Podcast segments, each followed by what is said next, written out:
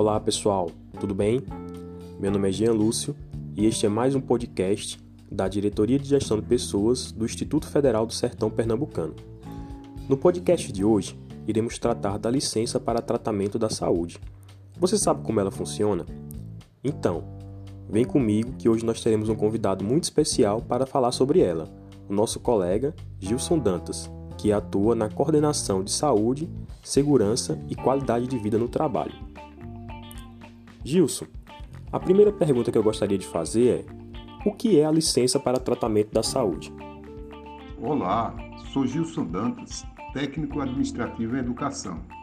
Atualmente, estou na coordenação de qualidade de vida, saúde e segurança no trabalho. Sou professor por formação e especialista em gestão pública. Vejam bem, licença para tratamento de saúde é o direito concedido ao servidor para se ausentar das suas atividades de trabalho para realizar tratamento de saúde sem nenhum prejuízo da remuneração enquanto durar a limitação da capacidade laborativa. Muito bom, Gilson. E agora que a gente já sabe o que é a licença, você pode nos esclarecer como o servidor pode fazer para obtê-la? Ele deve apresentar um atestado ou deve ser feita uma perícia médica? Como é que isso funciona? Não, não é necessário apresentar o atestado médico físico.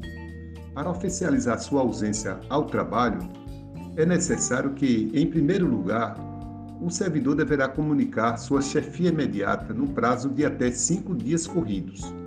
Em segundo lugar, encaminhar o atestado médico à coordenação de qualidade de vida, saúde e segurança no trabalho através do e-mail csaudeqv.com ifsertão-pe.edu.br.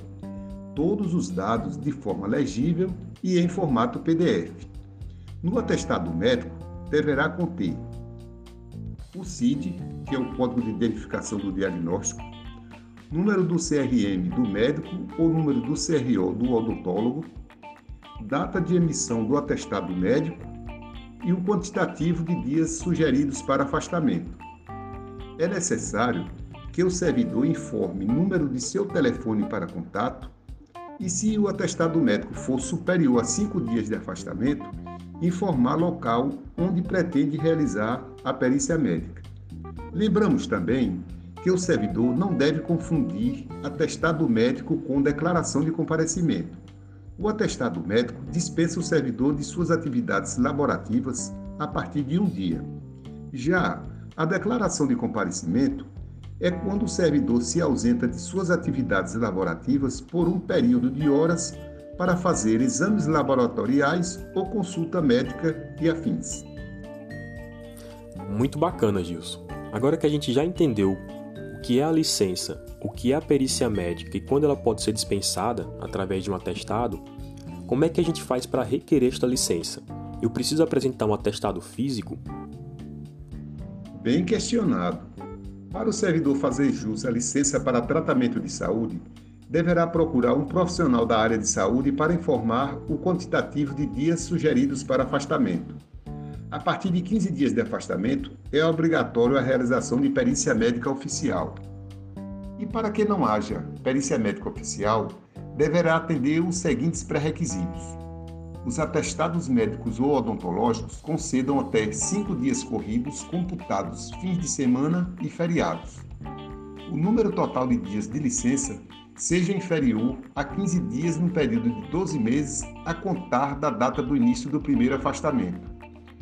O atestado deverá conter identificação do servidor e do profissional emitente e seu registro no conselho de classe, o nome da doença ou agravo, codificado ou não, e o tempo provável de afastamento.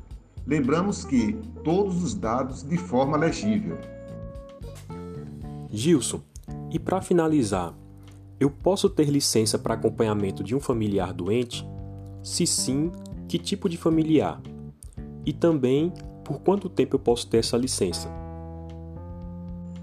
Excelente pergunta. Sim, o servidor pode acompanhar a pessoa da família para tratamento de saúde, desde que seja cônjuge ou companheiro, mãe, pai, filhos, madrasta, padrasto, enteados ou dependente que viva às expensas do servidor e conste de seu assentamento funcional.